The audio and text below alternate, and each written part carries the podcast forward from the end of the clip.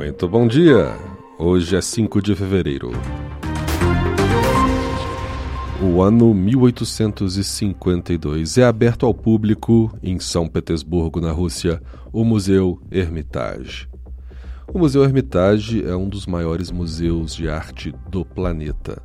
E dentre os seus vários prédios, dos vários prédios que o compõem, está o Palácio de Inverno, que foi a morada dos czares russos. Na vasta coleção do museu você encontra obras de praticamente todas as épocas da humanidade e de vários outros lugares. Esse é o Pretérito, seu jornal de notícias do passado, e essa foi a notícia de hoje. Até amanhã. Ah, uma, uma dica.